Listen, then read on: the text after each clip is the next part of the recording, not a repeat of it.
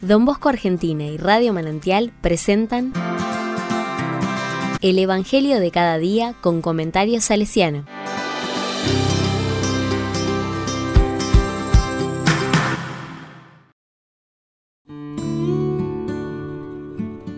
...18 de mayo de 2023...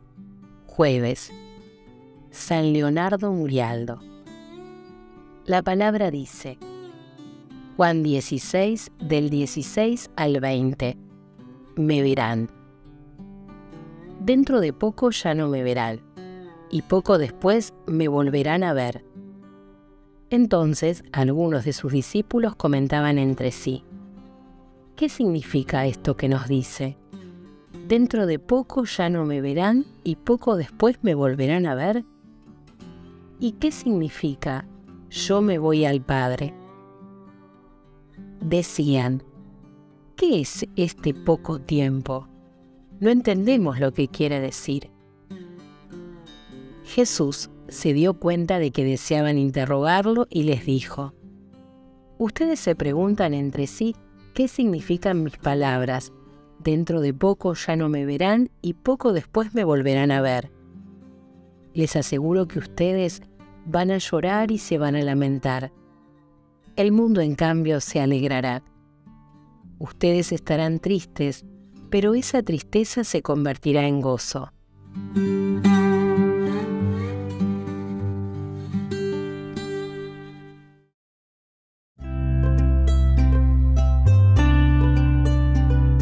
La palabra me dice, dentro de poco ya no me verán, y poco después me volverán a ver. En estos cuatro versículos aparecen tres veces esta expresión. Se ve que es un anuncio importante que quiere hacer Jesús. Podríamos mirar este texto desde dos perspectivas diferentes. La primera según dónde está ubicado en el texto en el Evangelio de Juan. Está dicho en el contexto de la última cena. En unas horas más Jesús será crucificado y morirá.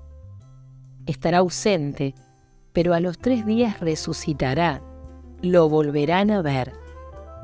De este modo anuncia lo que sucederá inmediatamente. La segunda forma de entender el texto tiene que ver con el tiempo en que fue escrito el Evangelio de Juan, finales del siglo I.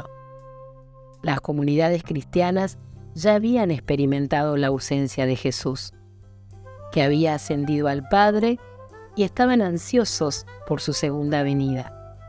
Las comunidades esperaban esa segunda llegada y algunas con bastante ansiedad. El recordar la promesa que había hecho Jesús alimentaba la esperanza de los cristianos. Él volverá y será motivo de nuestra alegría.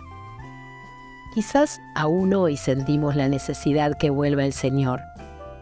A veces puede que nos gane un sentimiento de cierta angustia por experimentar su ausencia ansiamos tener algún tipo de experiencia que Él está con nosotros, que no estamos solos. Y también nos podemos preguntar si el reconocer la presencia de Jesús entre nosotros, cuando así lo experimentamos, es causa de nuestra esperanza y de nuestro gozo.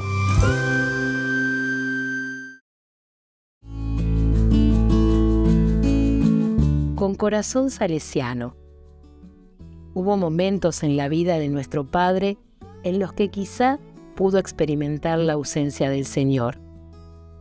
Imaginemos cuando tuvo que irse de su casa a los 12 años por problemas que tenía con su hermano, o cuando perdió a don Canoso, o cuando no encontraba lugar para sus chicos y no sabía dónde convocarlos al domingo siguiente. Momentos ciertamente muy difíciles. Sin embargo, después de las tormentas, siempre volvió a alumbrar el sol.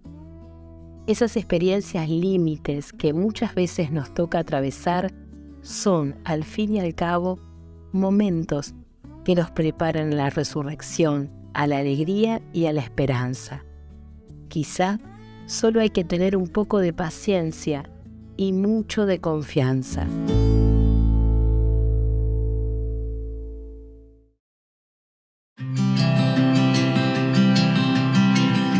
La palabra le digo, Señor Jesús, que en tus ausencias pueda seguir confiando en vos.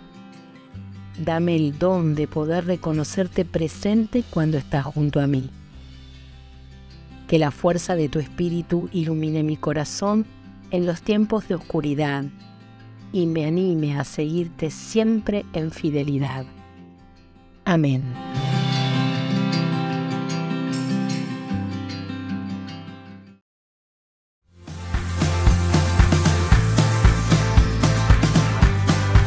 Recibí el comentario salesiano al Evangelio de cada día ingresando en www.donbosco.org.ar.